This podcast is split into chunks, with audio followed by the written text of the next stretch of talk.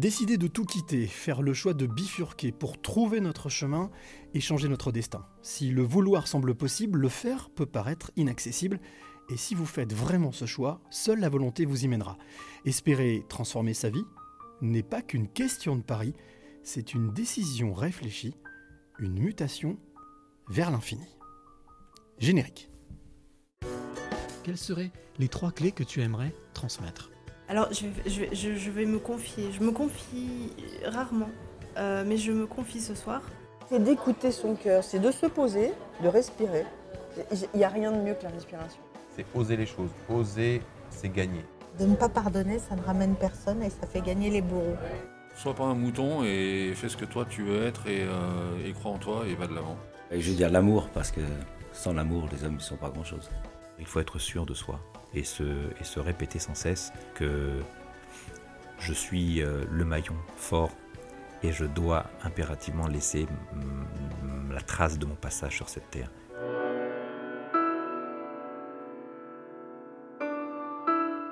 Les passeurs de clés, épisode numéro 89. Je suis avec donc mon 89e passeur de clés, il est juste en face de moi. Je vois juste derrière, juste en face de moi, au-delà de ce qu'on appelle le filtre pop-up, c'est-à-dire le petit filtre, juste les yeux de mon invité qui pétillent, qui voilà sont d'une jeunesse incroyable. Il s'appelle Jean-Jacques Charbonnier, il va passer une heure avec nous, donc toi qui es de l'autre côté surtout, reste bien accroché, suis ce podcast, tu vas apprendre comme d'habitude plein de choses, mais aussi découvrir un univers que tu ne connais peut-être pas. En tous les cas, un univers que lui maintenant connaît très très bien. On va découvrir son parcours de vie, bien entendu, comme d'habitude, et puis on va aussi parler de son actualité, parler de ce qu'il fait aujourd'hui, de ce qu'il a fait justement aujourd'hui, puisque je l'ai rejoint dans un, dans un hôtel, dans la banlieue lyonnaise, à, Ville, euh, à l'île d'Abo, à Villefontaine où il a donc réalisé une première séance de ce qu'il réalise. Mais ça, on en parlera tout à l'heure avec lui. Alors, mon invité s'appelle Jean-Jacques Charbonnier. Peut-être que tu as déjà entendu son nom, peut-être que tu as vu passer un article en parlant de lui, en bien ou en mal, comme disait euh, Orson Welles. On, je m'en fous, le principal c'est qu'on parle de moi. Mais on va apprendre justement à le découvrir, à savoir qui il est, ce qu'il fait, pourquoi il le fait, et puis surtout, ben, on va remonter un petit peu dans le temps pour comprendre, parce que c'est le principe des passeurs de clés, comprendre pourquoi, tout simplement. Pourquoi est-ce qu'il en est arrivé là? Alors, Jean-Jacques, on ne se connaît pas. Euh, c'est l'ami d'un ami d'un ami qui a fait qu'on puisse se rencontrer. Et euh, quand je suis arrivé, j'ai vu un homme serein, calme, souriant, euh, épanoui, heureux en tout cas. J'ai l'impression de faire ce qu'il fait et d'avoir la sensation d'avoir trouvé son chemin de vie, sa mission de vie. Et quand on regarde dans les yeux, j'ai toujours pour habitude de dire que c'est la porte vers l'âme. On voit quelqu'un d'empathique, à l'écoute, et, vous- et tu vas comprendre pourquoi est-ce qu'il faut être à l'écoute dans ce qu'il fait. Et puis euh, quelqu'un qui, euh, ben, quelque part, euh, une hypersensibilité qui lui permet justement d'accéder à ce qu'il accède, et surtout une envie de transformer un peu ce monde, en tout cas d'apporter sa pierre à l'édifice, comme disait Feu Pierre Rabhi, jouer son rôle de colibri. C'est pour ça que je suis très très heureux de- d'être de venir à la rencontre de Jean-Jacques Charbonnier. Bonjour Jean-Jacques. Bonjour, très heureux d'être avec toi. Bah, pareil, partagé. Alors, déjà, première question. On se trouve où ici? Parce que je le disais, donc euh, tu es venu ici, en banlieue lyonnaise. Tu bouges beaucoup. hein, euh, Ouais. Tu es un itinérant quelque part. Euh, un troubadour, je dirais. Un troubadour de, de l'âme, hein, de, de- de l'invisible. Euh, on s'est donné rendez-vous ici. Donc, on est à l'hôtel Mercure, hein, euh, dans la banlieue lyonnaise. J'ai dit à Villefontaine. Qu'es-tu venu faire ici? Ben, je suis venu faire mes ateliers euh, de transcommunication hypnotique et c'est vrai, tu as raison, je bouge beaucoup. La semaine dernière, nous étions à Rennes, en Bretagne. Là, on est à Lyon. Euh, le week-end d'avant, on était à Perpignan. Bon. Euh, oui, on se déplace vers les gens parce que je crois qu'il faut aller vers eux. Quelquefois, bon, on pourrait se contenter, c'est vrai, de faire tous ces ateliers à Toulouse puisque je suis de, ce coin-là. Mais j'avais envie de, faire ça, de partir. À la recherche des gens, aller les, les trouver chez eux. Et puis, euh, bon, euh, c'est quand même euh, un sacrifice, venir assister à ces ateliers. C'est pas donné. Donc, je le dis tout de suite, c'est 98 euros pour 4 heures de travail. Mmh. Euh, donc, c'est pas excessif, mais dans le contexte actuel, ça peut Bien sûr. être lourd. Donc, si en plus il faut rajouter euh, de l'hôtellerie, euh, des kilomètres avec le prix de l'essence actuel, donc euh, je préfère moi faire cet effort et aller vers eux plutôt que de rester cantonné à Toulouse, parce que c'est vrai que ces ateliers se remplissent très très vite, en quelques heures, je pourrais très bien dire, voilà, faites l'effort, venez me voir, mais non, je préfère faire l'inverse. T'emploies un, mot que je trouve, j'allais dire, à double sens, c'est-à-dire la notion de sacrifice. Mm. Euh, J'ai l'impression que je parlais au début, en introduction, de mission de vie. Euh, Est-ce que le fait de réaliser quelque chose avec lequel on semble être aligné, c'est forcément un sacrifice? Non, je voulais parler par là de, de- du sacrifice financier, Ah, c'est-à-dire de euh, du côté financier des choses, et c'est vrai qu'il faut se priver de certaines choses pour faire d'autres choses. Mhm. Et on met comme ça au hit parade, eh bien, moi je voudrais faire plutôt ça, euh, plutôt que voilà, euh, faire d'autres choses, peut-être même qui peuvent paraître essentielles à certaines personnes. Et l'essentiel, eh ben, c'est pas forcément euh, la même chose pour tout le monde. Mhm. Donc euh, la proximité, c'est quelque chose d'important. Mhm. Euh, le fait aussi de partager ce que ta connaissance, ce que tu sais, ce que tu as acquis, euh, ton savoir-faire. On va découvrir ça au fur et à mesure. Mais la première chose que je vais te demander, et ça c'est un rituel dans les passeurs de clés, c'est pour que celui ou celle qui nous écoute s'immerge avec nous, c'est de peut-être décrire avec tes yeux le lieu où nous sommes. Ouais. Qu'est-ce que tu vois? Alors c'est la salle où tu fais justement... c'était Bah, c'est toujours la même salle que je vois parce que c'est une salle qui fait bon, euh, 200 mètres carrés à peu près, hein, entre 200 et 300 mètres carrés en fonction des établissements dans lesquels on se trouve, puisqu'elle doit accueillir 45 personnes. Et ces 45 personnes, on les chouchoute, c'est-à-dire qu'elles sont d'abord dans des sièges où elles écoutent ma présentation. Donc il y a un PowerPoint qui dure une heure, parce que je pense qu'il faut bien bien savoir euh, de quoi il s'agit, Mhm. comment ça fonctionne, avant de bénéficier de la séance. Donc euh, une fois que tout ça est fait, euh, il y a une petite détente de quelques minutes, et puis ensuite, donc, il y a l'expérience d'hypnose qui dure 1h30. Et à l'issue de cette expérience d'hypnose, il y a la partie qui nous intéresse le plus, c'est le partage euh, des, expériences. Mmh. Voilà, on Mmh. fait passer le micro et en quelques phrases, en une minute, puisqu'on est 45, donc on ne peut pas passer 10 minutes par personne, mais en, dix- en- en une minute, la personne dit ce qu'elle a reçu, ce qu'elle a ressenti lors de ces expériences de transcommunication hypnotique. Et euh, oui, la, la- la salle est toujours la même, donc tu vois, Mhm. il y a les, les chaises tout autour, et puis Oui. au milieu, il y a des relax avec euh, des euh, écouteurs, et tous ces écouteurs sont reliés à la même source. Tu vois là-bas, Mhm. il y a l'endroit où je me mets avec Étienne, Étienne Dupont que tu connais, Mhm. puisque c'est lui euh, qui nous qui a- nous a- voilà, exactement. ouais. et qui lui, avec ses, ses curseurs, tout ça, euh, ben, règle la musique euh, adaptée à ma voix. Ça se fait en live, c'est pas du tout. euh, certaines personnes disent c'est une bande enregistrée. Ben non, c'est pas une bande enregistrée du tout. Mhm. C'est donc le son de la musique d'Étienne qui est modulé. Il, il ajoute des graves, il met des aigus, il met d'autres d'autres sons qu'il a trouvés euh, en fonction de ce que je dis. Et on a tout un tas de signaux, puisque maintenant on a dépassé 25 000 participants, hein, c'est beaucoup. hein. C'est énorme. On a commencé en 2000, enfin j'ai commencé tout seul en 2014 au Canada, ces ateliers. Et puis ensuite j'ai eu la chance de rencontrer euh, cette équipe formidable, Marc Leval et Étienne Dupont, euh, qui euh, ont dit Banco, on fonce, on va faire ces ateliers euh, tels que je les avais initialisés au Canada, mais alors euh, avec une, une ampleur beaucoup plus importante, puisque il y a maintenant tous ces, tous ces relax que tu vois, il y a Mhm. ces, euh, ces sièges, et puis il y a Et cette, euh, l'infrastructure voilà. qui va avec. Il y a donc un camion de matériel qui me suit et chaque fois, ou plutôt c'est moi qui suis le, le camion, parce qu'en général le camion part avant moi et moi j'arrive euh, donc euh, en avion euh, sur les lieux pour faire comme là pour cette session de Lyon quatre jours, donc euh, quatre séances. euh, quatre jours de deux séances chacune, donc ça fait huit séances en tout. D'accord. Et euh, voilà, mais c'est beaucoup d'énergie, c'est beaucoup de travail, dis- disent certains. Mais, mais non, parce que je ne suis pas du tout fatigué. Et on n'est pas du tout fatigué. C'est comme si on nous remontait une clé dans le dos, là, euh, et que voilà, ça redémarre.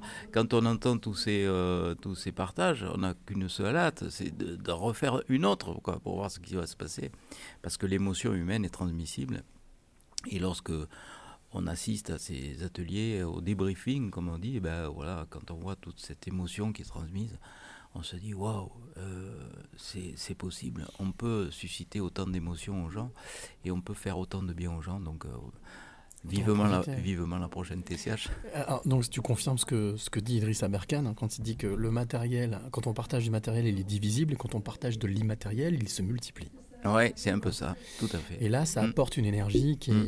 qui est palpable Mm. et qui, toi, te permet aussi, justement, peut-être aussi d'affiner ou de, de, Oui. de, de- de pouvoir comprendre un peu mieux, d'aller un petit peu plus Oui, loin. parce que les, les séances que nous faisions au début Mhm. euh, n'ont rien à voir avec les séances qu'on fait maintenant. Bon, par exemple, au début, euh, euh, on mettait trop de graves. Donc, tu sais, les graves, c'est ce qui Mhm. fait partir les gens euh, dans le sommeil profond.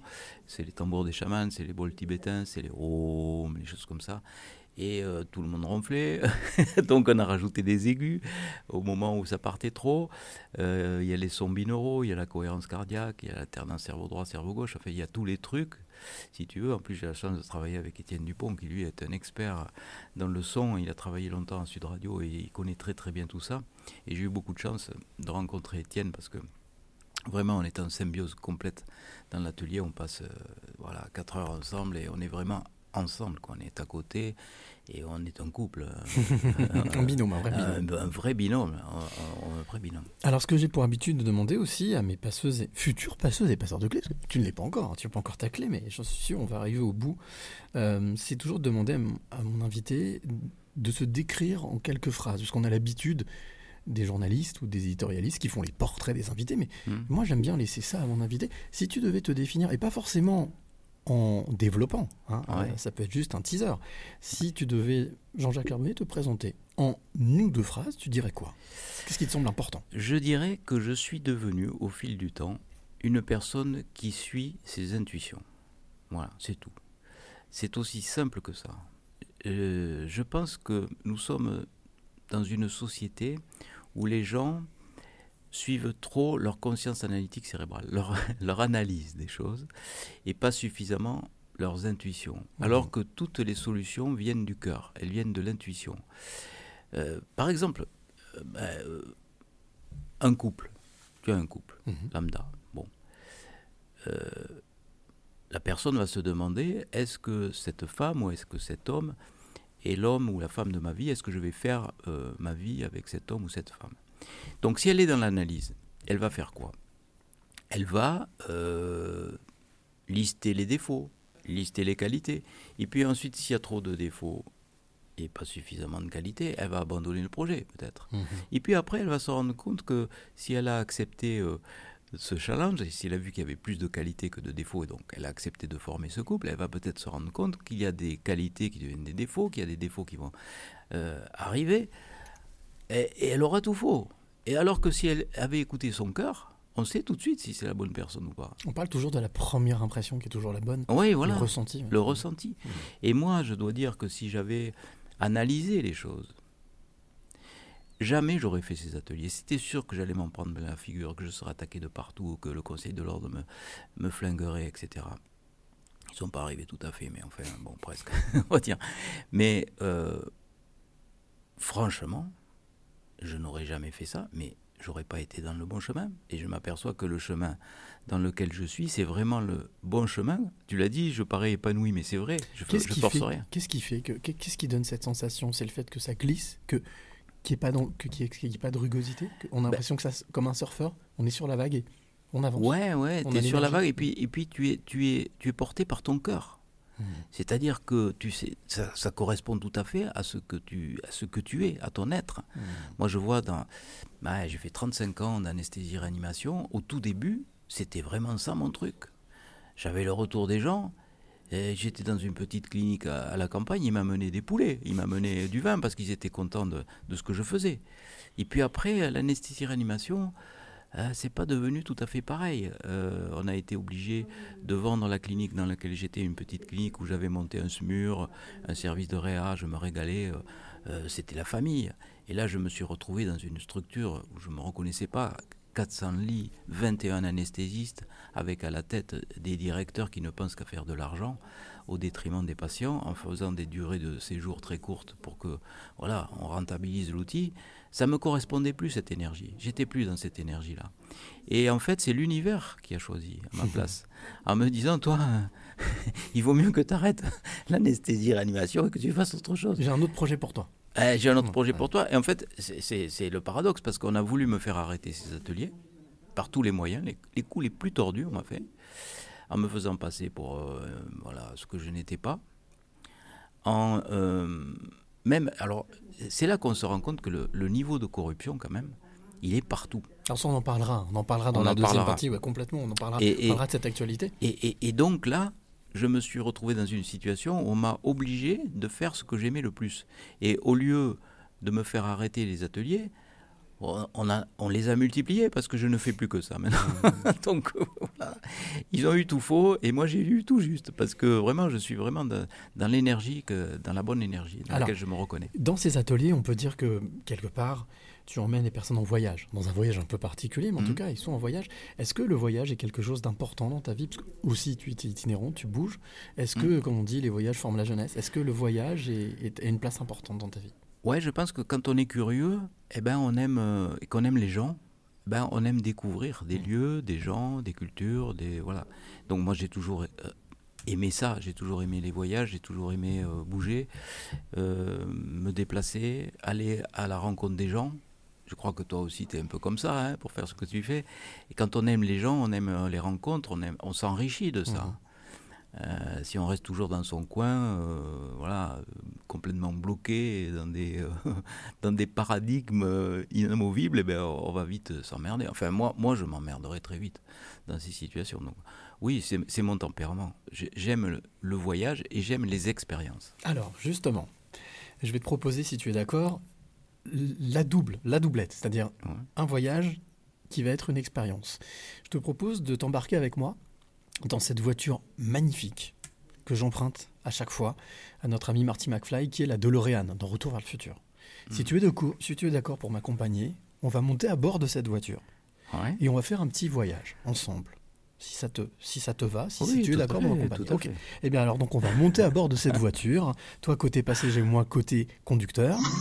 Les portes se ferment, je tape une date, un lieu, je ne sais pas où, et là, la voiture décolle. Elle vole, elle vole, elle vole, elle voyage, alors on a la sensation de ne pas bouger. Mais en fait si, elle voyage, mais elle voyage dans le temps. Donc on voyage, on voyage. Elle est arrive, elle arrive donc à destination. Les portes s'ouvrent. Et là on sort chacun de, son- chacun de son côté de la voiture. Et moi, je suis à peine sorti de la voiture que je me retrouve, en fait, euh, juste à côté de moi, avec un petit garçon qui est là, qui me dit Mais d'où tu viens? C'est quoi cette voiture? Mais qui tu es? En me posant des milliards de questions, et qui me dit Mais comment tu t'appelles? Je dis Bah, moi, je m'appelle Cyril, et toi? Bah, moi, je m'appelle Jean-Jacques. Jean-Jacques, 6-8 ans. Est-ce que tu te souviens de qui était ce petit garçon? Comment était ce petit garçon à 6-8 ans? Est-ce qu'il était déjà curieux? Est-ce qu'il était déjà justement, euh, j'allais dire, euh, à l'affût euh, Avec une détermination? Ou, ou, alors tout, ou alors il était un autre garçon, tout simplement Non, euh, j'étais déjà euh, avec une personnalité, on va dire, euh, curieuse. Et puis, euh, il y avait, euh, chez moi, il y avait mon, mon papa qui avait des problèmes cardiaques. Mhm. Donc, il souffrait d'arythmie. Enfin, je fais le diagnostic a posteriori, parce qu'à l'époque, on ne savait pas ce que c'était. Et, et donc, il faisait des, des- des malaises à l'emporte-pièce. C'est-à-dire que lorsque le débit cardiaque n'est pas suffisant, eh bien, le cerveau n'est plus perfusé, on tombe. Paf. Ça arrivait très souvent à mon papa. Et il y avait une espèce de Zorro qui arrivait avec euh, une valise. C'était le médecin traitant. Mais il arrivait, il avait une superbe voiture. Et il faisait comme ça des dérapages, parce que c'est, il fallait aller vite. Il n'y avait pas de SAMU, il n'y avait pas tout ça à l'époque. Il arrivait, il savait ce qu'il fallait faire à mon C'était papa. à la campagne C'était en ville C'était à la C'était à campagne. la campagne, d'accord. Il savait ce qu'il fallait faire à mon papa. Il faisait une injection d'atropine, je suppose. Mm. maintenant. C'est-à-dire un produit qui accélère le cœur. Et là, mon père, il se réveillait. Et j'ai dit, waouh, c'est ça que je veux faire plus tard. Je veux être médecin. Ok.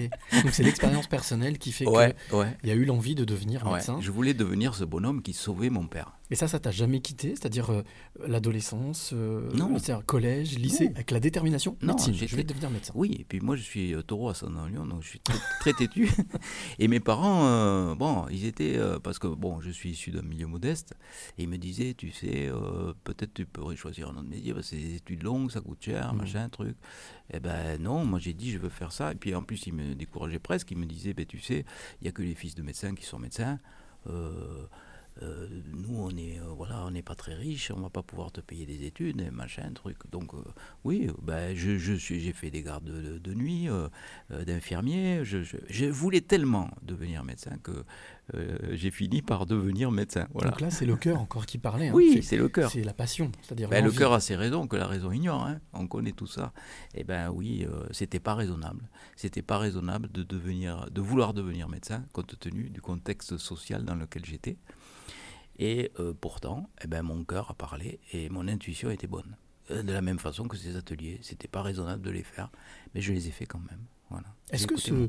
Est-ce que ce côté, euh, j'allais dire, atypique, hein, euh, ce que tu disais tout à Mm. l'heure, c'est-à-dire le fait de, de t'intéresser à des choses auxquelles les autres peut-être ne s'intéressent pas, c'est-à-dire suivre ton intuition, c'est quelque chose aussi qui t'a qui t'a déjà qui t'a gagné dès ta tendre enfance ou alors dès l'adolescence?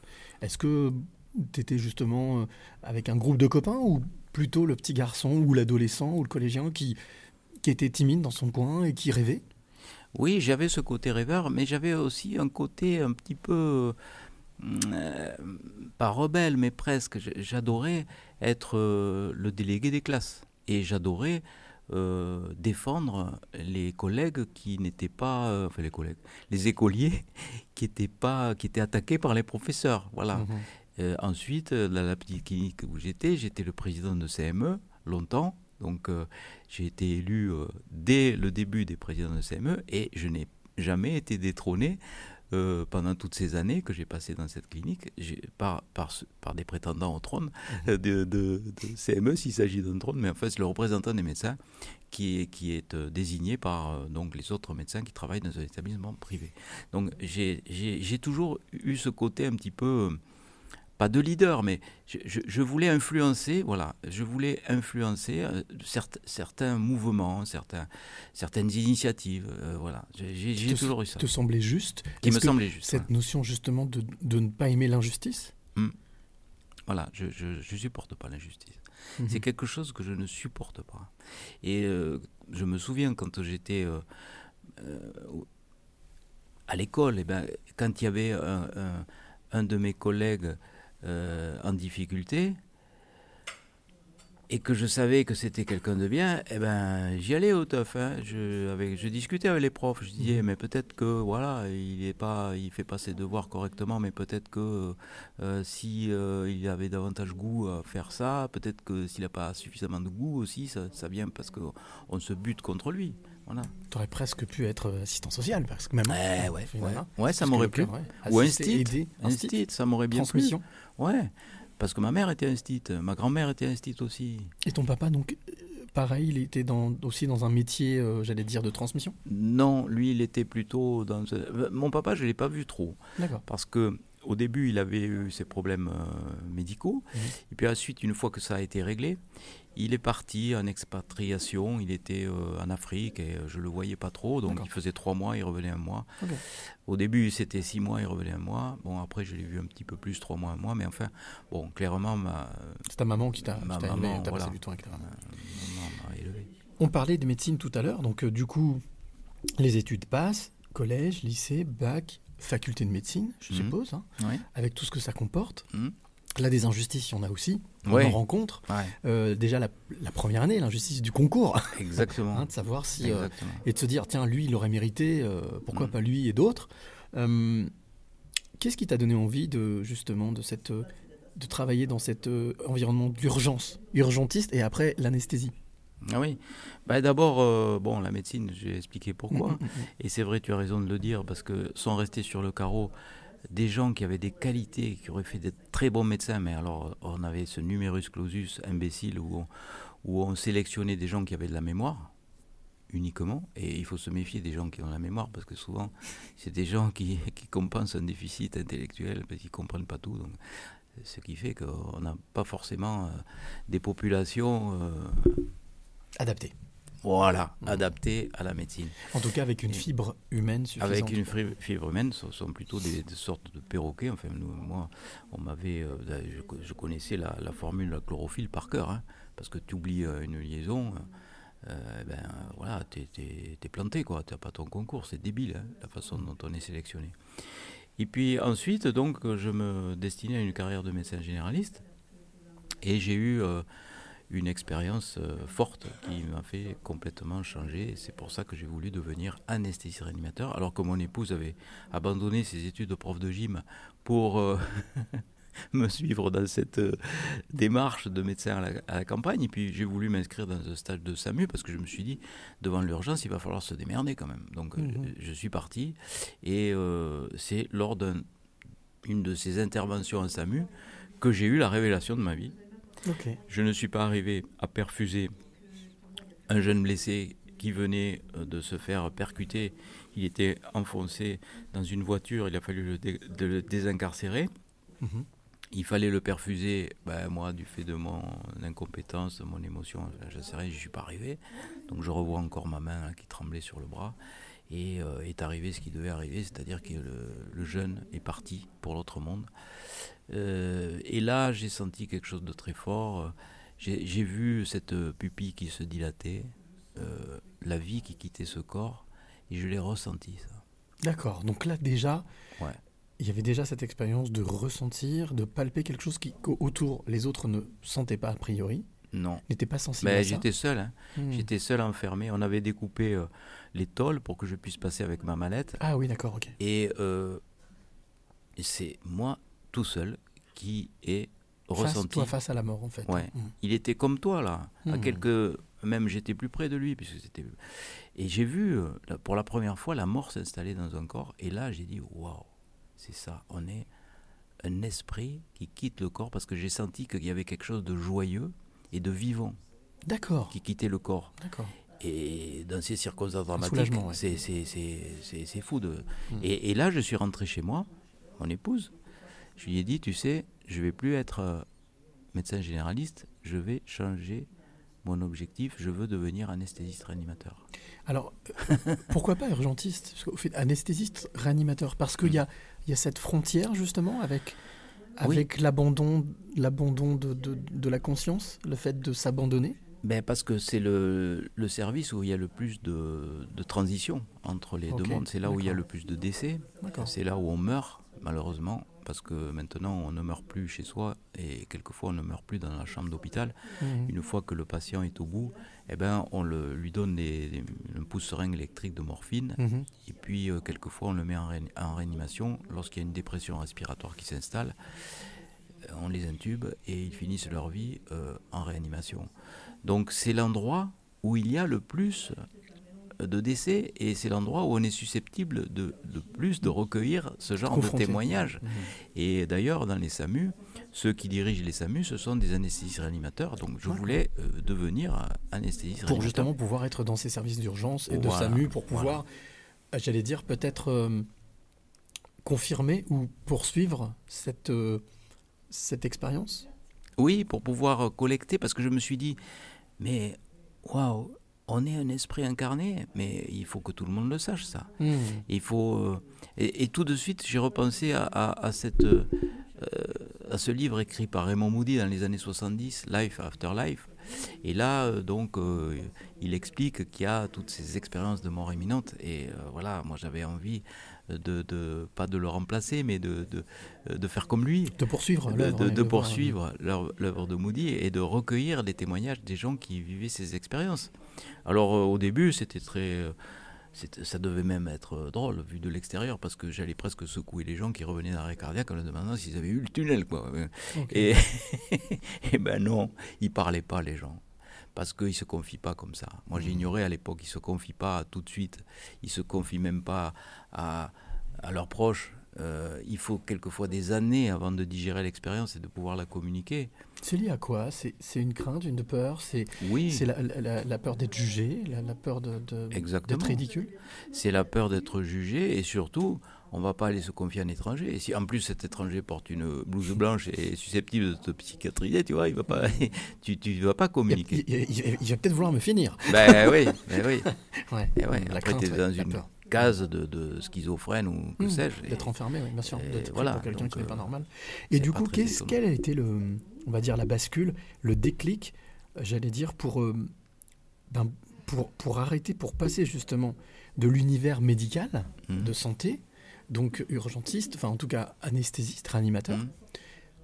à ce que tu fais aujourd'hui. On en parlera juste après la parenthèse musicale, mais Eh ben, quoi euh, ça, ça s'est fait de façon assez naturelle parce que je me suis dit voilà comment je vais pouvoir m'y prendre pour récolter ces fameux témoignages? J'ai vu que ma situation de, de médecin réanimateur ne le permettait pas.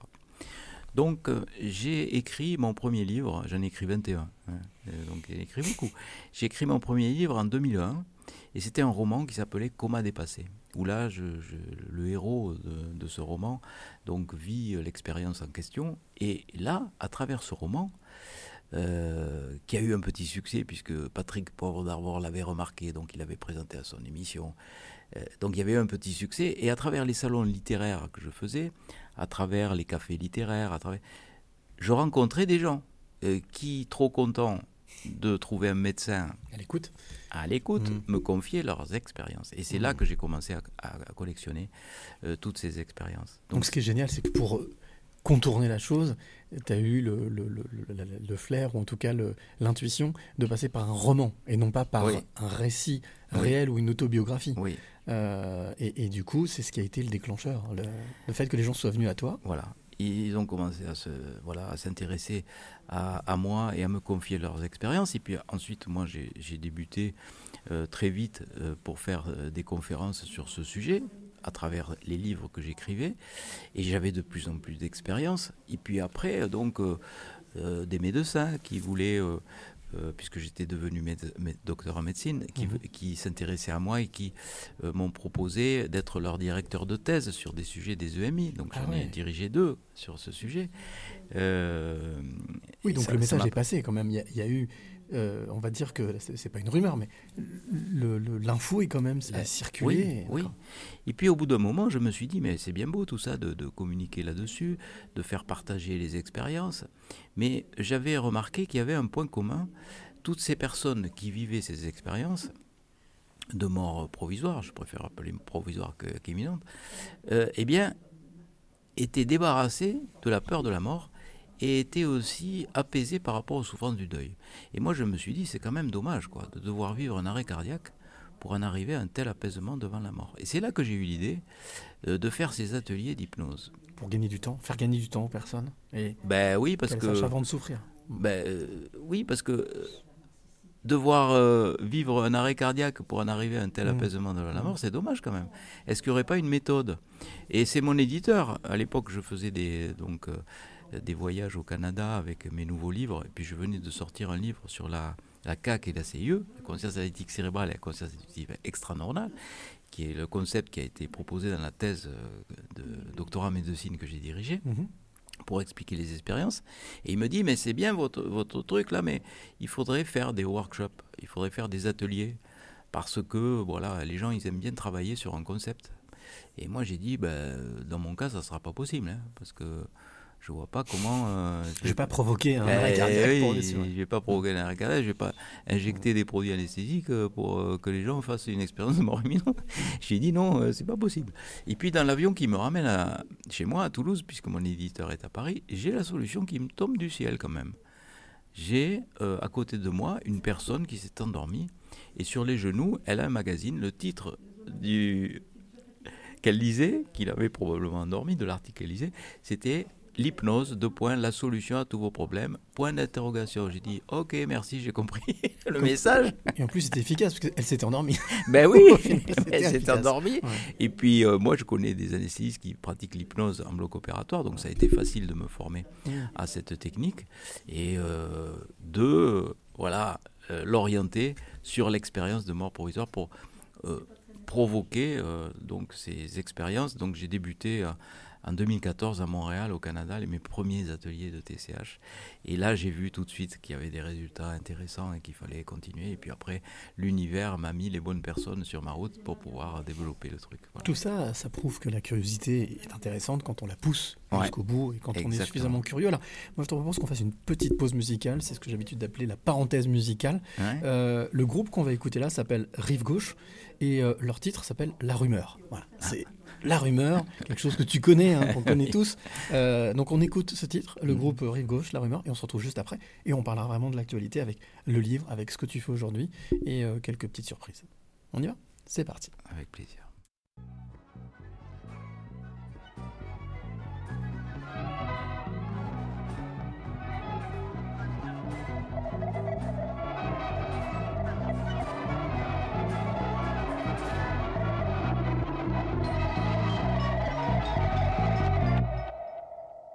Il y a des bruits qui courent, traversant les faubourgs.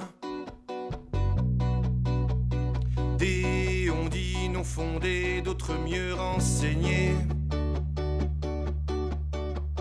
Des paroles entendues déambulant les rues.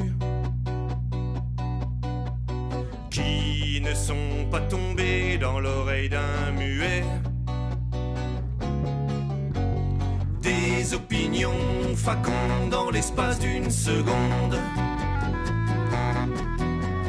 se retrouvent certifiés au comptoir des cafés. Des témoins affabulent, les renseignements circulent. Et se gonfle à mesure, passe de souffle à murmure. Mansardes, la rumeur. Au même endroit, elle ne s'attarde, la rumeur. Sortant des fissures des lézardes, la rumeur. Lâchée aux foules, elle se hasarde, la rumeur. Elle sait se renouveler si elle manque d'intérêt. Provoquer la surprise, étonnée de maîtrise.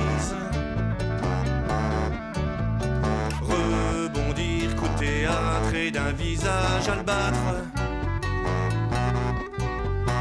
Ricoche de moribonde à la peste féconde. Et d'une haleine vicieuse enveloppe la malheureuse. Oreille un peu perdue comme une chance de salut. Se propager en pensant aux ombrages. Finit sa course et cerne celui même qu'elle concerne. Née derrière les innocentes portes, la rumeur, à peine là déjà assez forte, la rumeur, c'est la rue qui l'appelle, l'exhorte, la rumeur, à s'émanciper de la sorte, la rumeur. Elle est passée par ici, elle repassera par là, par la boucherie, la charcuterie, par le postier, le fromager, par le coiffeur et chez ma sœur, le buraliste et le dentiste, qu'il y a du monde sur la liste. Par les grands-mères et les commères, les politiques et par les flics, chez les voleurs et chez ma sœur, les anarchistes et les artistes, qu'il y a du monde sur la piste.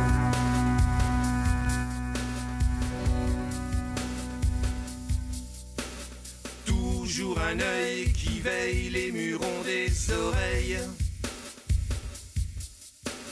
Les ragots commérages percent tous les blindages. Se glisse sous vos draps, vous réchauffe s'il fait froid. Au miroir vous reflète, mange dans la même assiette. La rumeur est sans sexe, son esprit est convexe. Sans religion aucune, ni misère ni fortune. Se fiche des apparences vraies tolérances. Clôt chaque situation d'un don d'adaptation. Mansarde. La rumeur, au même endroit, elle ne s'attarde. La rumeur, sortant des fissures des lézardes. La rumeur, lâchée aux foules, elle se hasarde. La rumeur, elle est passée par ici. Elle repassera par là, par la boucherie, la charcuterie, par le postier, le fromager, par le coiffeur et chez ma sœur, le pluraliste et le dentiste qu'il y a du monde de sur la liste. Par les grands-mères et les commères, les politiques et par les flics, chez les voleurs et chez ma sœur, les anarchistes et les artistes qu'il y a du monde de sur la piste. Qu'il y a du monde sur la piste. Qu'il y a du monde sur la piste.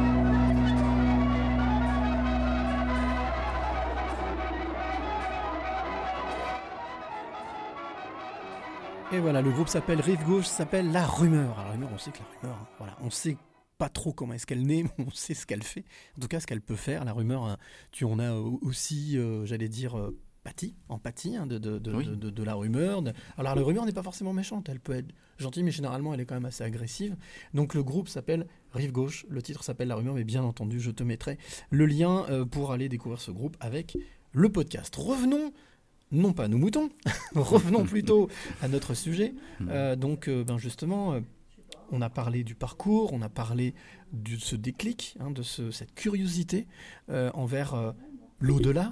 Qu'est-ce qu'on vit avec cette, cette expérience incroyable que tu as vécue en tant qu'urgentiste Et puis la volonté de comprendre, hein, cette Mhm. curiosité. Et aujourd'hui, justement, alors, Jean-Jacques Charbonnier, aujourd'hui, Jean-Jacques, quel est, le, quel est le, le but, ou en tout cas, quel est l'objectif de tout ce que tu fais Alors, Tu écris des bouquins, tu as dit Mhm. 21, il y en a un qui vient de sortir, hein, qui s'appelle Hold Up sur la vérité, aux éditions euh, Guy Trédaniel.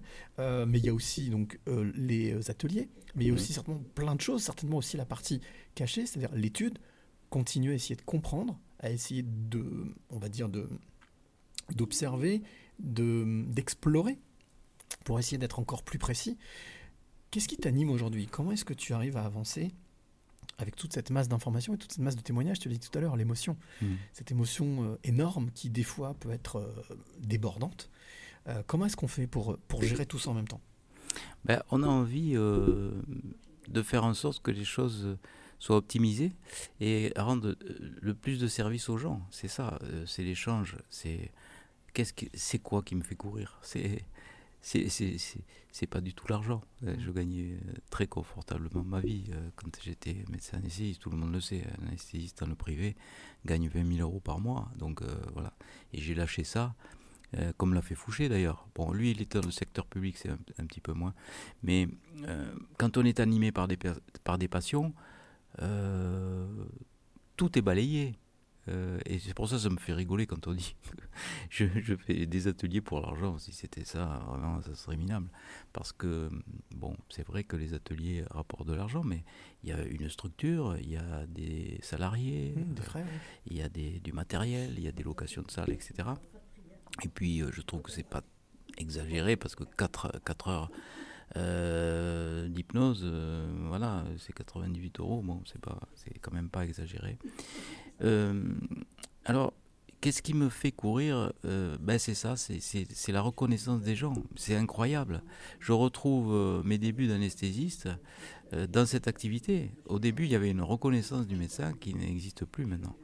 Et là, Qu'est-ce qui a créé, d'après toi, le- cette perte de confiance, cette perte de reconnaissance en- dans, le- dans le, dans le corps médical? Ben, je crois que c'est l'attitude des médecins en général. Et là, on l'a vu dernièrement avec ce qui s'est passé.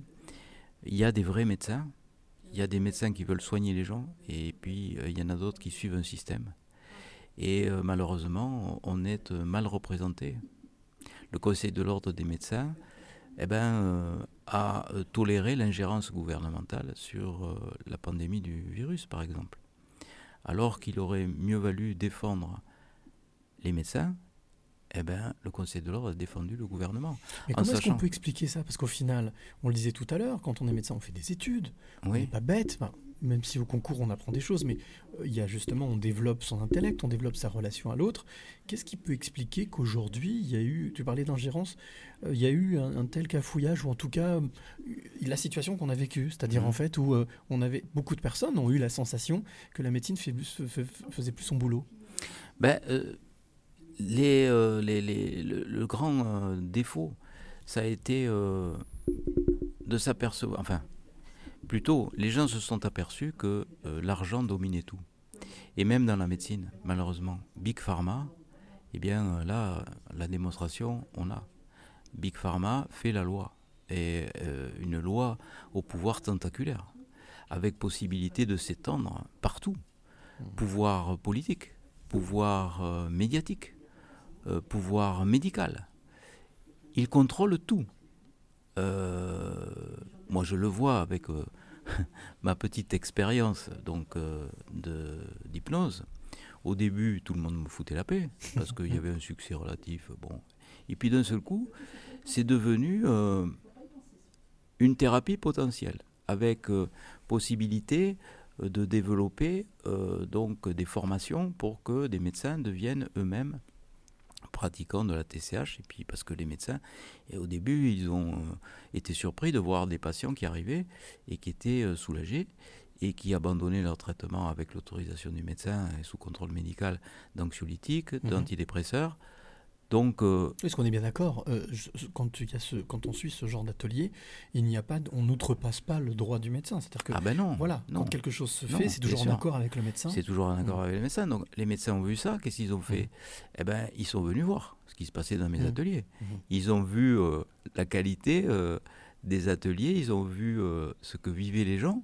Alors eux, pas forcément.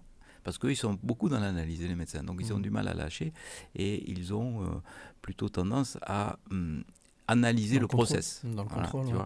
Mais ça n'empêche qu'ils étaient quand même en relation avec un, on va dire un confrère. Enfin, un, Oui, oui, un- et puis je suis un, de- qui des leurs.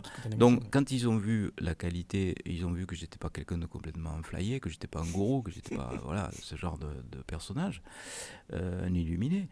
Ils ont vu que c'était une thérapie. Et donc, qu'est-ce qu'ils ont fait? Ils nous ont adressé leurs patients.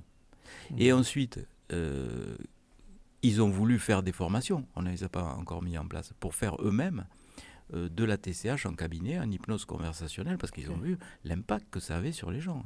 Éric Dudois, qui est euh, chef de service en soins palliatifs à la Timone, il nous adresse ses patients. Il a, il vécu lui-même une TCH, il a vu comment ça se passait, et puis il a vu euh, l'impact que pouvait avoir cette technique sur ses patients qui étaient en soins palliatifs. Oui, mais au final, on pourrait, on pourrait imaginer, on pourrait imaginer une complémentarité, parce que c'est ce que tu disais, c'est-à-dire que euh, qu'est-ce qui peut, qu'est-ce qui peut, j'allais dire, euh, amener cette crainte, cette peur, parce qu'au final, on parle de peur là. hein. Ben, c'est Ouais. purement financier. C'est-à-dire qu'ils veulent tuer, ils ont voulu, ils ne sont pas arrivés, tuer dans l'œuf une thérapie qui ne consommait pas de médicaments.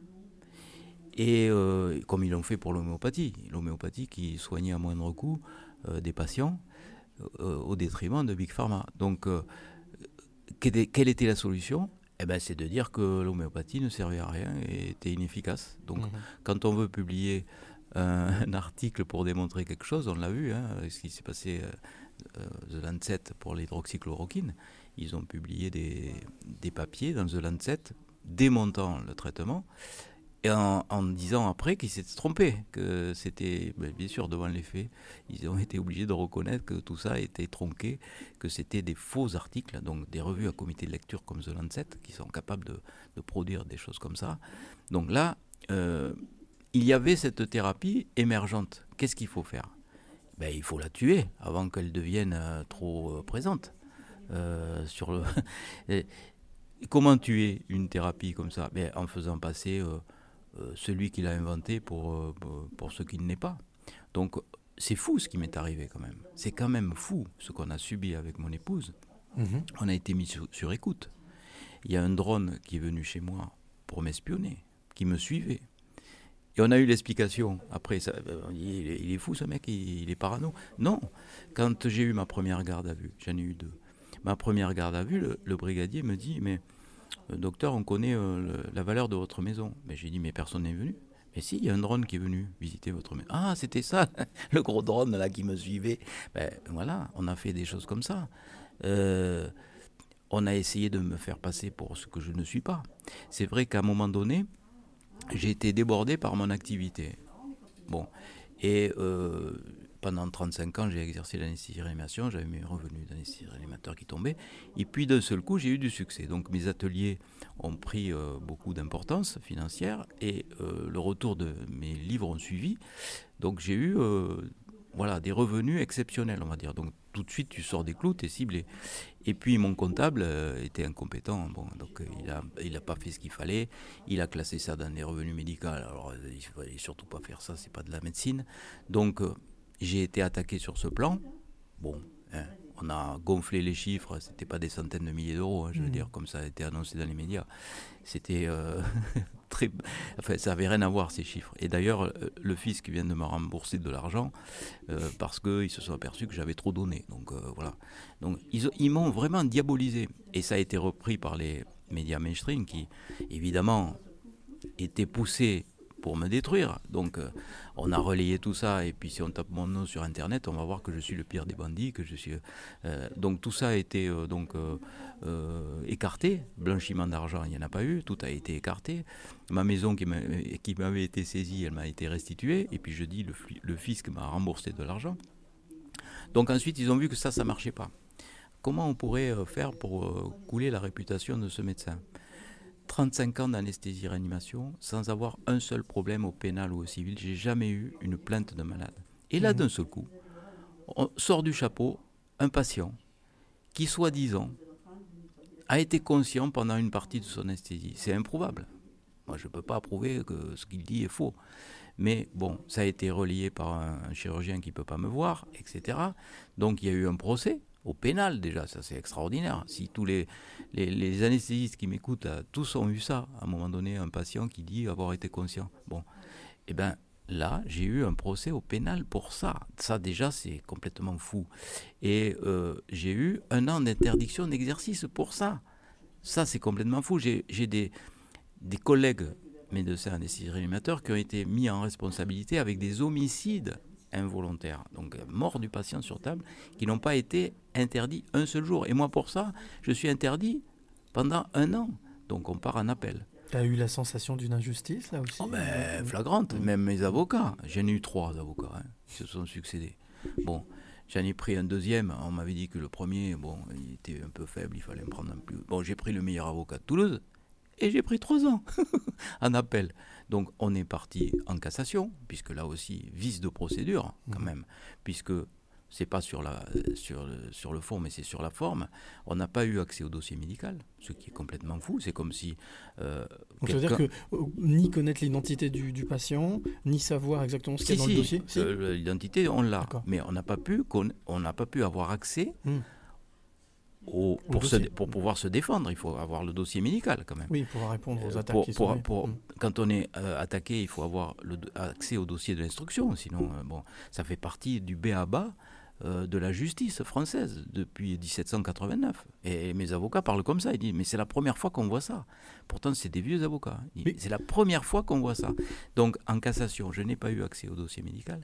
Je n'ai pas eu d'expertise contradictoire. Donc, qu'est-ce qu'on fait? Eh ben, Mon assurance professionnelle a décidé, c'est mon assurance professionnelle, donc c'est dire que c'est pas moi, hein, a décidé de porter l'affaire à la Cour européenne des droits de l'homme, tellement ils pensent que c'est injuste. Donc c'est pas moi qui pense que c'est injuste, c'est mon assurance professionnelle qui va engager des frais conséquents pour aller euh, saisir la Cour européenne des droits de l'homme, c'est pas rien. Ça va, ça va mettre du temps, mais un jour, on s'apercevra que je suis victime d'une injustice. Donc là, on se dit quand même c'est grave. Parce que même au niveau de la magistrature, eh bien, il y a une espèce de partialité euh, qui est faite et la justice n'est pas rendue. Donc, si je suis reconnu euh, innocent, comme c'est évidemment ce qui va se produire là, parce que là, j'espère que le niveau, euh, on peut pas appeler ça de la corruption, mais presque ne va pas remonter jusque-là, et bien là, on va demander un dédommagement à l'État français pour le préjudice que je subis, que j'ai subi, pour les attaques que j'ai eues, pour les, euh, les- les- les infamies euh, qui ont été publiées dans les journaux sur moi. quand Comment est-ce qu'on fait justement euh, euh, Parce qu'on parlait justement de. de- de- de- c'est- on est vraiment dans une antinomie là. C'est en fait, on est dans l'écou- tu es dans l'écoute au quotidien, Mhm. transmettre des choses positives. C'était en fait donner la possibilité aux personnes d'apaiser des peurs. Mhm. Et de l'autre côté, quand on t'en crée, comment est-ce qu'on fait pour euh, pour confronter ça, pour tenir en fait? Ah mais moi j'ai jamais eu peur, je te dis. Euh, bon, Moi, je parlais de la peur. Euh, oui, donc la peur qu'on peut provoquer. moi, c'est mon, tempérament. D'accord. C'est-à-dire que moi, je, je prends de la distance. Chose que ne fait pas mon épouse, par exemple. Donc, elle a un zona maintenant. Bon, bref, bref, tout ça ressort. Euh, mais moi, je suis plutôt d'un tempérament optimiste. Je pense qu'un jour, la justice se fera par rapport à ce que j'ai vécu. Mais je me dis que euh, ce qui est reçu en TCH, la phrase qui est reçue en TCH, eh ben, elle prend tout son sens. Parce que les messages qui sont donnés, c'est rien n'est grave et tout est juste. Eh ben, c'est un peu ça. Moi, j'ai vraiment l'impression que quelque part, c'est juste. Euh, c'est aligné. Ce qui se passe. Ce qui se passe avec moi, c'est aligné parce que quand je réfléchis, avec, en prenant de la distance, je me dis, mais s'il n'y avait pas eu tout ça, qu'est-ce qui se serait passé? Ben, Peut-être que la TCH euh, n'aurait pas eu ce succès parce que effectivement, j'ai eu deux gardes à vue. Euh, lors de la, première garde à vue, on a publié sur les journaux euh, le docteur Charbonnier est un escroc, euh, abus de biens sociaux, euh, blanchiment d'argent, tout ça. Ça, il y a eu ça. On a dit, ça c'est quand même bizarre. Le jour où son, livre sort, il y a ça. Et puis très rapidement après, le docteur Charbonnier a mal endormi un malade. il Alors là, les- ils sont pas cons les gens quand même.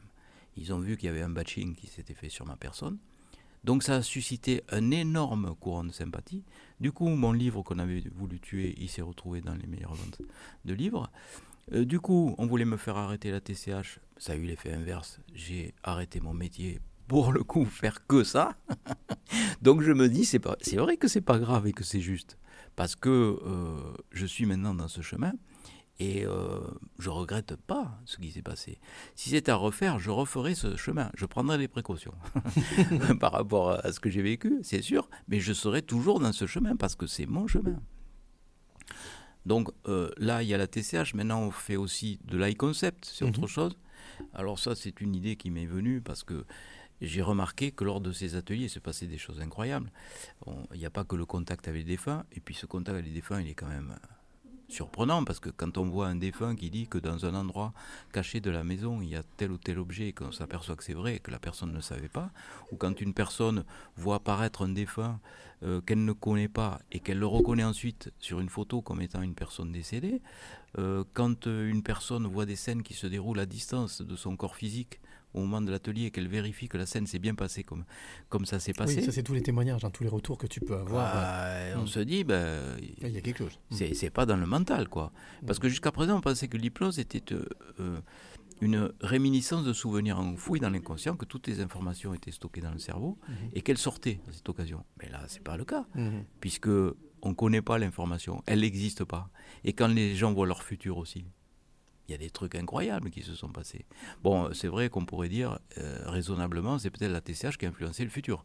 Si tu te vois exerçant un autre métier ou... euh, euh, On dit souvent que les mots ont une force et la, les Ouais. pensées ont une puissance. la pensée, La projection, peut-être Mm. voilà, directrice ou euh, exerçant un métier différent ou habitant une région différente. Peut-être que ça va te donner l'idée de changer de job et de déménager, c'est vrai. Encore faut que ça se passe, faut y arriver. Si hein. ça se passe. Donc là, c'est pas une vision du futur Mhm. direct. Ça peut être l'influence de la TCH sur le futur. Mais il n'empêche qu'il y a des, il y a des cas où on peut, ça rentre pas dans ce cadre. Par exemple, il y a des personnes qui ont rencontré d'autres personnes en TCH qu'elles n'avaient jamais vues de leur vie Mhm. et qu'elles ont euh, reconnues après avec une importance considérable de ces personnes sur la vie euh, de la TCHiste ou du TCHiste. Donc en fait, ça veut dire que des personnes qui viennent assister justement à, à ce, à, à ces, différentes séances euh, et qui, euh, qui créent des liens. Oui. C'est ça, qui, qui- ça, ça crée des liens avec ces personnes. non, non, non, Non. non, non, c'est pas ça. C'est la, la personne inconnue, une personne inconnue qui est visualisée en TCH, Ah d'accord, ok. qui n'a jamais été rencontrée. Mhm. Et ensuite, la personne reconnaît la personne. Dans la rue ou quelque part. ou- Alors, je vais te raconter la, la dernière. Mhm. C'est un couple qui arrive, donc euh, pour elle, c'était sa deuxième TCH, et le monsieur, c'était sa première. Parce que la femme, lors de sa première TCH, elle l'avait rencontré. Ok. Et elle l'a reconnu Après, ensuite, après cette TCH. et elle l'a rencontré ensuite dans une boulangerie. Donc tu t'imagines un peu le. Waouh, d'accord. Elle rencontre ce mec dans la boulangerie. Elle est tellement sûre d'elle qu'elle va l'aborder et elle lui dit voilà monsieur, vous êtes l'homme de ma vie, je vous ai vu en hypnose. elle connaît assez rien du mec. et, et ça a marché puisqu'ils sont ensemble. Mhm. Alors il se trouve que le mec était libre, célibataire. Mais alors là tu te dis ben c'est vraiment une visualisation du Mmh. futur. Ouais. En fait, c'est le, le- on va dire l'intensité aussi, surtout entrecroiser toutes ces expériences qui Ben, font ce qui t'a amené oui. justement aujourd'hui Oui. à, à cette expérience que tu as. Est-ce que tu, il y a aussi une corrélation euh, possible entre, on parle souvent de réincarnation, on parlait de l'âme tout à l'heure, hein, de, de- Mhm. de l'âme qui voyage.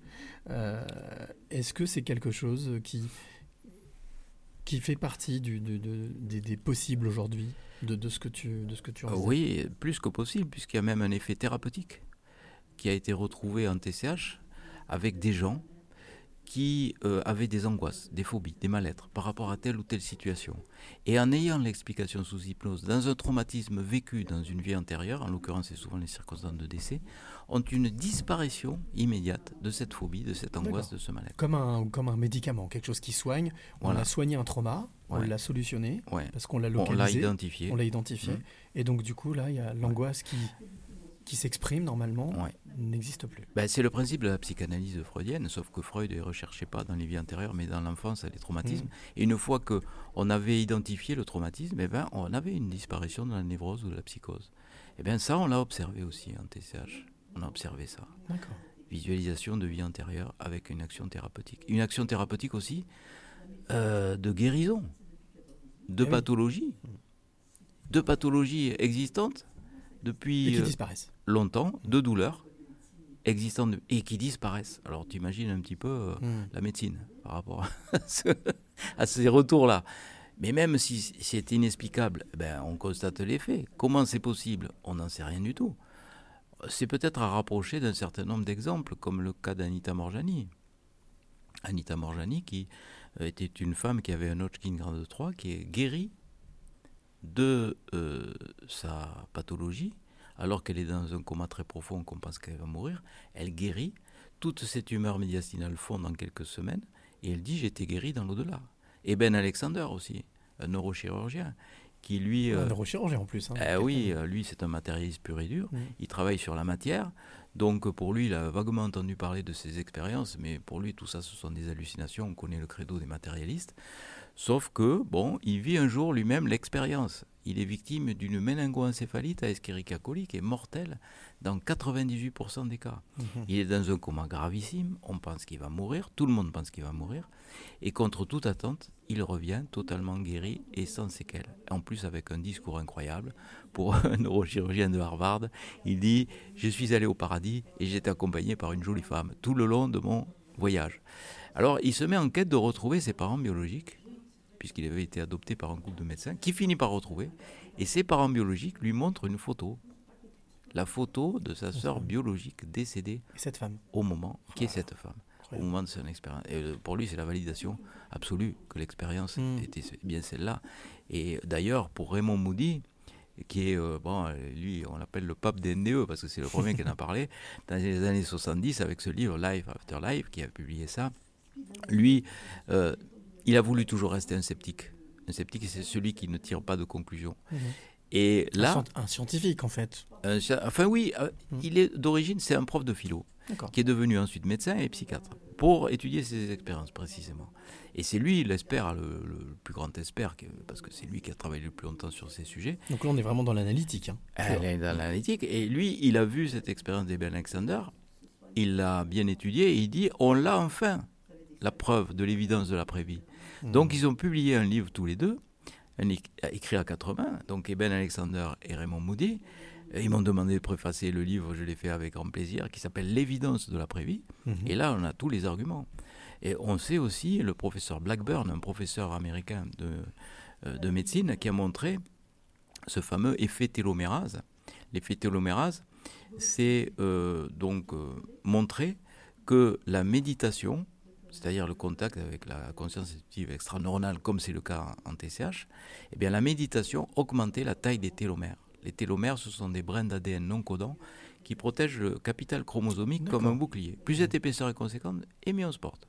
Et donc elle a montré ça, ça lui a valu un prix Nobel de médecine quand même, c'est pas rien. L'effet télomérase qu'elle est venue présenter à l'université de Liège en janvier 2020. J'étais à ses côtés pour présenter les résultats des TCHistes déclarant avoir été guéris de pathologies ou de douleurs. Et on voit bien là qu'il y a une corrélation entre ces deux approches, la TCH et la méditation. Il y a aussi euh, possibilité d'être connecté à des énergies et l'énergie des lieux. On a observé ça euh, lors euh, de TCH dans des lieux particuliers où, par exemple, des personnes avaient vu des scènes de décapitation, des amputations de membres. Et on s'est aperçu qu'on avait fait la TCH sur un lieu où avait Eu lieu ces, ces scènes-là. oui, le massacre des Capucins. C'était, on, on ignorait totalement ça. Et ben, D'accord. comme des médiums, les personnes étaient connectées aux énergies des lieux. Avec les- ces TCH. Avec ces TCH. Ils étaient connectés avec ces énergies-là. Ouais. D'accord. Donc ça m'a donné l'idée d'une autre chose. Ouais. tu vois, euh, c'est, de fil en aiguille. hein.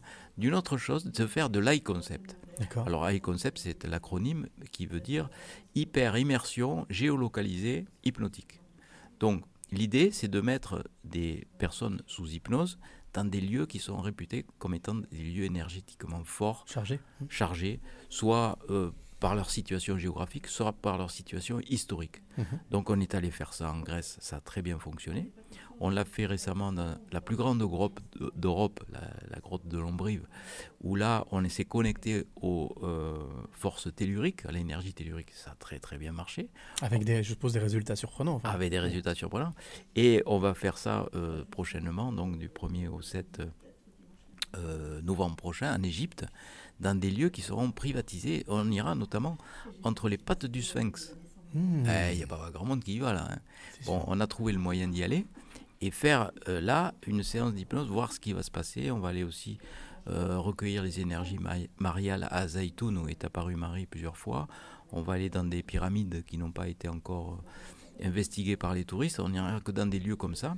Est-ce que, ça veut est-ce que ça veut dire que justement cette technique, ou en tout cas ce procédé, peut aussi euh, permettre de, non pas de résoudre, mais de comprendre certaines choses Ouais. qui ont pu se passer dans le passé, justement dans l'histoire, Oui, oui. euh, et de, de, de- de se reconnecter avec des choses qui peuvent permettre d'élucider peut-être certaines situations. C'était un petit peu l'espoir. C'était l'espoir d'investigation. Alors, il y a eu beaucoup de témoignages en Grèce de personnes qui ont visualisé euh, des euh, monuments qui n'existaient pas au moment où ils ont visité les choses et ils ont pu vérifier après sur des photos euh, reconstituées que ces éléments ont bien existé. Donc on pourrait se connecter à la mémoire des lieux. Euh, comme il y a euh, dans le transgénérationnel les mémoires des traumatismes. Par exemple, en, lors de la- de, de l'immersion sensorielle dans la grotte, j'ai euh, voulu que les personnes ben, se sentent connectées à la grotte comme si c'était un utérus tellurique finalement, qui ils étaient dans la mesure d'abandonner euh, leur traumatisme intérieur, soit leur blessure Mmh. du transgénérationnel ou autre, dans un sac pour le mettre donc, Dans cette grotte, oui, dans, dans ce lieu. dans- un étang qui est au-dessus de la grotte, toujours dans la grotte. D'accord. On a fait l'ascension ensemble, on est allé à l'étang, et puis donc après en suggestion hypnotique, il mettait le sac dans l'étang, et puis la vague venait prendre ce qu'il y avait dans le sac, et il sortait de cet utérus tellurique comme une renaissance, Débarrassé de. débarrassé de, de- de ces choses. Donc il faut s'adapter au lieu. Alors il y a un autre high concept que je vais faire en, en juillet, tu vois, je suis curieux et j'ai- j'aime faire les expériences. Prolixe. Oui. Ouais, parce que depuis un certain temps, et depuis 4 ans, depuis Saint-Hippolyte, ça a commencé à côté de, de, de Strasbourg, on est euh, connecté par télépathie en TCH avec des extraterrestres. Alors ça peut sembler fou. Euh, comment est-on capable de... Alors euh, il faut réfléchir un petit peu. Déjà, est-ce que les extraterrestres existent? Ben, déjà, Hawkins, qui était peut-être euh, le cosmologiste le plus érudit en la matière, il disait, ben oui, euh, c'est très probable qu'il existe d'autres systèmes solaires avec euh, des planètes identiques à la nôtre, D'autres intelligences, oui, d'autres, d'autres avec vies. pourquoi pas des personnes plus évoluées que nous. Euh, ça paraît pas très compliqué hein, quand on regarde les choses. plus intelligentes que nous, ça paraît pas très compliqué. Donc, euh, oui, les extraterrestres doivent exister. Alors pourquoi est-ce qu'ils ne rentreraient pas en communication avec nous dans ce cas-là? On pourrait se poser la question. Mhm, sûr. Alors, on a la réponse à TCH, figure-toi. Ah ouais? Ouais, ils nous disent, ben voilà, on vous projette l'avenir. Vous allez droit dans le mur. Ils nous projettent des terres calcinées, des inondations récurrentes, des incendies. On voit ce qui se passe, ils ont raison. Euh, et ils nous disent, même le champignon atomique, ils nous disent voilà les menaces et voilà ce que vous risquez. Attention, Libre arbitre, donc. libre possible. arbitre et possibilité d'influencer sur nos comportements débiles. C'est vrai que, vu de l'extérieur, ils, ils disent pour l'instant, vous êtes des êtres trop primitifs, on ne peut pas rentrer en, en communication avec vous. Euh, vu de l'extérieur, on paraît quand même un peu débile, il faut dire. Euh, on pense qu'on est les seuls dans l'univers, quand on connaît la taille de l'univers, qu'on est les plus intelligents. Oui, c'est très- ça, ça semble, ça semble très égotique. Bah, égotique et puis débile, parce qu'on est euh, en train de détruire le seul endroit où on peut vivre. On ne sait même pas voyager dans l'univers. Le seul truc qu'on sait faire, c'est un saut de puce sur la Lune, on l'a fait une fois, c'est tout. Euh, en plus, euh, on se tue entre nous, enfin. euh, vraiment, ça fait pas envie. Moi, Mhm. je me mets à leur place. Et donc, ils nous disent, ben voilà, euh, on, on vous, on vous prouve qu'on existe. On vous donne des pensées par télépathie en TCH, on fait des crop circles, on fait des apparitions dans le ciel, mais pas plus quoi. Alors ce que je vais faire, au mois de juillet, fort de ces expériences, qu'est-ce qu'on en fait quoi de toutes ces expériences? Eh ben on va faire du high concept sur des crop circles, on va y aller donc Ah ouais. du 20 au 27 euh, juillet. Ok. Euh, Ah oui, pour, voir ce, ça, oui. pour voir ce qui se passe avec des personnes qui voudront bien faire l'expérience Mhm. avec nous. Je sais qu'il y a des ufologues qui sont euh, voilà qui peut-être vont être intéressés Des par, passionnés, par, tout ça. Mhm. On va aller sur des vrais crop circles hein, parce que bon, il, y a- il paraît qu'il y a les faux. Enfin, moi je suis pas un expert, mais et avec des, des planches, on arrive à coucher du blé. euh, c'est pas ça. C'est des herbes tressées, les, les, les, les vrais les vrais circles qui ont Oui, été authentifiés. inexplicable, on ne sait pas, bien sûr. Et on sait pas. Donc on va faire cette expérience-là. Mais moi j'a- j'adore faire des expériences. Je, je pense que on est, on est, on est sur, sur un tel champ de possibles et d'investigation euh, qu'il faut avoir la curiosité. Et puis on est aidé quand on est sur le bon chemin. hein. Hmm. Je peux te dire qu'on est aidé. hein. Moi je me sens vraiment aidé parce que ça s'ouvre d'une façon incroyable. Je tombe sur un type là euh, qui fait ça justement. Ouais, J'ai envie de faire ça. Euh, il s'appelle Eric Grange, je l'ai rencontré euh, par hasard, si le hasard existe. Et il est spécialisé dans les voyages à orientation spirituelle. Il fait que ça. Ça s'appelle Oasis, Voyage en conscience, ça s'appelle son truc. Et c'est le premier voyagiste qui fait ça. D'accord. Et il est français. Bon, j'ai dit, euh, bon, celui-là, il est sur mon chemin, hop C'est pas pour rien. Ça a été comme Marc Leval et Étienne Dupont pour la TCH. Donc à un moment donné, j'ai des intuitions. Et ces intuitions, je ne sais pas d'où elles viennent. Je pense qu'elles ne viennent pas de mes petits neurones. Elles viennent de l'extérieur. Moi, je suis un récepteur. Je suis un récepteur d'informations. Et on est tous récepteurs. Ém- émetteur, récepteur, oui. Et émetteurs aussi, puisque dans la télépathie, on peut envoyer Ouais. des informations. aussi. Fameuse loi de l'attraction, hein. émetteur, récepteur. Ouais, ouais. Alors, moi, ce que je te propose, toujours, je viens toujours avec- voir mes invités avec, un petit cadeau que j'appelle la question de l'invité surprise. Alors, ça peut être quelqu'un que tu connais ou quelqu'un que tu ne connais pas euh, et qui euh, a souhaité te poser une question. Alors, est-ce que tu es premièrement d'accord pour Ah, écouter bien cette sûr. question Euh, Tu es curieux. Je suis donc là, je- curieux, voilà. évidemment. Je pense que j'ai un bon client, mais et surtout après d'y répondre. Si Ah tu peux ben, bien répondre. sûr, bien Ah, sûr. Tu vas voir Je que ferai de mon mieux. ça concerne un sujet dont on, dont on a parlé là, il n'y a pas très longtemps, là, dans les cinq minutes qui se sont écoulées. Et je suis curieux d'avoir ta réponse. Bonsoir Cyril, bonsoir Jean-Jacques, c'est Cindy Nicolas, j'espère que vous allez bien. Voilà, ce soir Jean-Jacques, vous devenez le 89e passeur de clés ici à Lyon, dans notre belle ville de lumière. Et pour l'occasion, je voulais vous laisser un petit message en souvenir de ma propre expérience TCH vécue à Lyon en 2017. Je souhaitais tout simplement vous dire merci et vous envoyer, vous exprimer toute ma profonde gratitude. Je voulais également vous poser une question. Si vous aviez la possibilité de choisir votre prochaine incarnation, laquelle serait-elle et pour quelle raison? Merci. Et voilà, Cindy Ah, Nicolas. Cindy Nicolas, Cindy Nicolas qui a écrit un livre d'ailleurs hein, que j'avais Mhm. reçu dans une, une- une émission et un podcast que je Mhm. produis qui s'appelle Dans ta face, qui était venu justement pour parler de dialogue avec les défunts et qui a écrit, qui a vécu cette expérience avec cet animal décédé et qui ensuite Oui. a écrit cette, on va dire, ce, ce dialogue avec, euh, avec, un, avec un, un scientifique et elle. Euh, et alors voilà, la question qu'elle voulait te poser, c'est si tu devais te réincarner, ce sera en quoi? Ben moi, ce que j'aimerais, c'est poursuivre le plus longtemps mes investigations.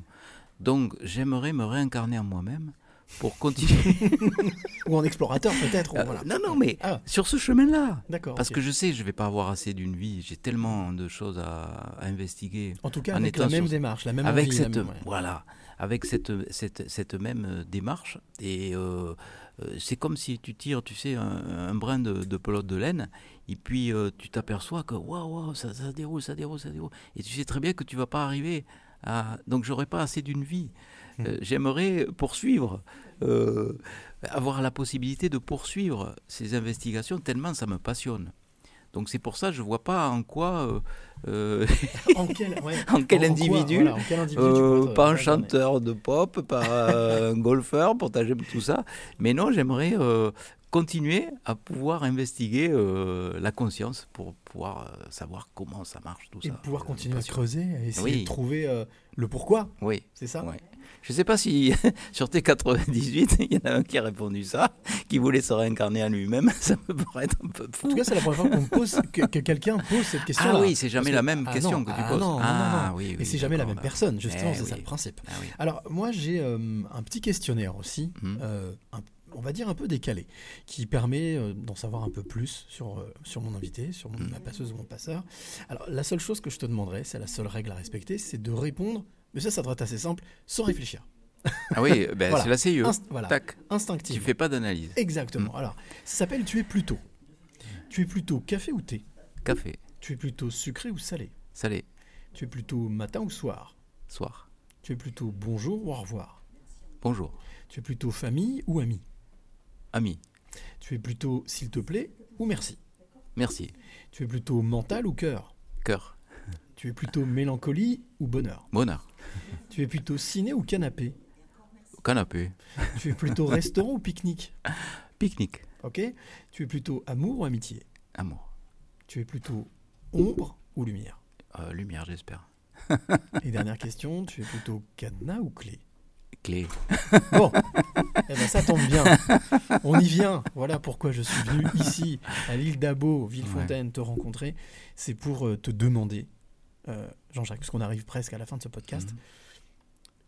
quelles sont, Jean-Jacques, les trois clés que tu aimerais donner ou transmettre à, transmettre à celle ou celui qui t'écoute maintenant?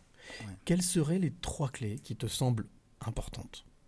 Quand je dis trois clés, valeurs de vie, Ouais. des choses qui te semblent importantes, quelles seraient ces trois clés? Ben, les trois clés, c'est d'abord l'amour, la première clé. La tolérance, tolérer l'autre avec ses différences et des richesses. Et le partage, les partager. Donc l'amour, Tolérance et la partage. tolérance et Mm. le partage. Mm. Et ces trois clés sont pour toi des clés que, que tu t'appliques, que, qui, sont importantes? Ah oui, très importante. Je pense que, voilà, si face aux agressions, si face. Tu, tu, donnes, tu donnes de l'amour, bah, ça désarçonne la personne. Imaginons euh, quelqu'un euh, dans une place de parking et, et ils se foutent sur la gueule, les gens, pour une place de parking. Tu dis à la personne, mais je vous aime. Ah, c'est- pire que lui donner un, un coup de poing dans la figure. hein. Et ils sont désarmés. Hein, je vous aime, monsieur, prenez ma place. Ça s'est produit déjà récemment. C'est vrai. Oui, mais le type était désarçonné. Et ma femme, elle me dit, mais comment tu parles aux gens, toi? Mais je parle comme ça. En même temps, c'est pas méchant. Et ça les fout en l'air. Ouais, ça les désarçonne. Oui. Euh, J'ai aussi pour habitude de demander, euh, avant la fin de ce podcast, à mon invité s'il y a, les- il y a quelques semaines ou quelques mois, une femme ou un homme qui t'a marqué dans sa démarche, dans- qu'on ne connaît ou qu'on ne connaît pas, hein, ce que j'appellerais peut-être un héros du quotidien, un, un héros moderne ou une héroïne. Hmm. Est-ce qu'il y a quelqu'un comme ça qui t'a Oui. marqué? Euh, récemment, il y a Louis Fouché qui m'a marqué de cette façon. Je pense que c'est quelqu'un, d'abord c'est un confrère, euh, qui va jusqu'au bout de ses convictions. C'est un, un type admirable, parce que il a su euh, prioriser euh, ses convictions sur son intérêt personnel. Et ça, c'est remarquable, c'est un héros. C'est un héros, un héros des temps modernes. Et oui, lui, j'ai beaucoup de respect pour, pour lui. Déjà rencontré, déjà discuté, Non. déjà échangé En plus, euh, on a le même éditeur, Guy Daniel. Voilà, donc Donc euh, moi j'aimerais euh, le rencontrer, bien sûr. J'ai euh, intelligence remarquable quand il fait des interviews que je vois euh, s'exprimer. J'ai dit waouh, quel, que- quel homme. J'aime beaucoup. On arrive à la fin de, de cette rencontre, de Mm. cette 80e, 89e rencontre, Mm. passeur de clé. La dernière question que je veux te poser, que je vais te poser, est très simple. Euh, on a fait ce voyage au début de ce podcast, où on est remonté un peu dans le temps. Qu'est-ce que tu dirais, là aujourd'hui, à cet enfant, ce Jean-Jacques de 6-8 ans? Qu'est-ce que tu aurais envie de lui dire si tu l'avais là? Alors tu l'as, hein, on l'a tous en soi, Ouais. mais s'il était là matérialisé, justement, et qu'est-ce que, quel message tu, tu lui aurais envie de lui passer? Bah, je lui dirais que avec le recul, il faut vraiment pas avoir peur. La peur, c'est le blocage. Et quand on est, euh, quand on écoute son cœur, quand on écoute son intuition, c'est ce que fait Louis Fouché d'ailleurs. Eh ben, on est sur le bon chemin. Il faut avoir peur de rien. C'est pas, c'est pas l'argent qui doit nous guider, c'est pas la peur des sanctions qui doit nous guider. Euh, c'est notre cœur.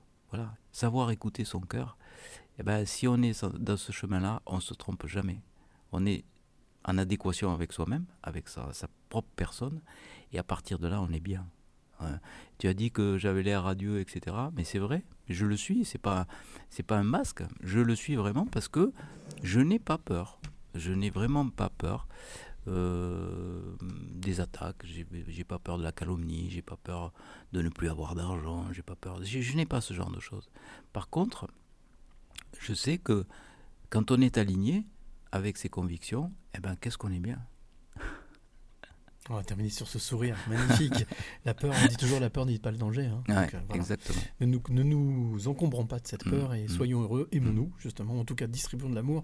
Bah, merci beaucoup. Merci de ton accueil. Euh, C'était super. C'est moi qui, c'est toi qui m'as accueilli, hein, mais, euh, mais en tout cas, merci ah, de m'avoir accueilli ici à l'occasion de, de, ces. Euh, de cet essai justement que tu réalises à Lyon. Alors je rappelle aussi qu'il y a un, donc un livre qui vient de sortir, le, le, le 21e, ouais.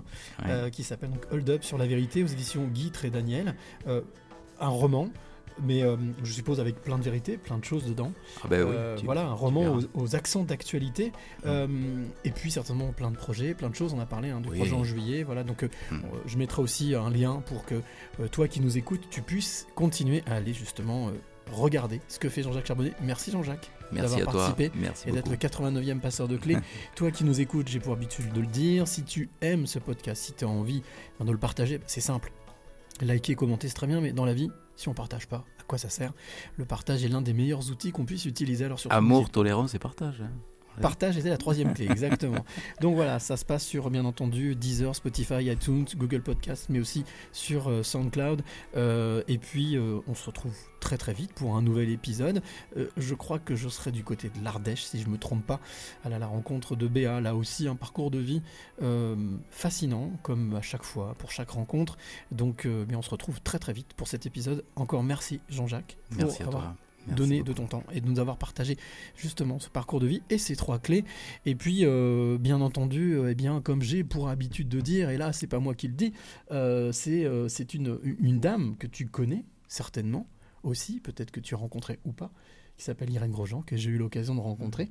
Euh, mais c'est toujours, je lui laisse toujours le mot de la fin, parce que je trouve que ce mot est tellement parlant, et j'ai pour, pour habitude de dire, donc on se retrouve très très vite, mais d'ici là, n'oublie jamais de dire. Merci. Le plus beau mot du vocabulaire, et chaque fois qu'on remercie la vie pour tous les trésors qu'elle nous donne, on attire des choses positives et on attire ce que l'on pense et ce que l'on aime.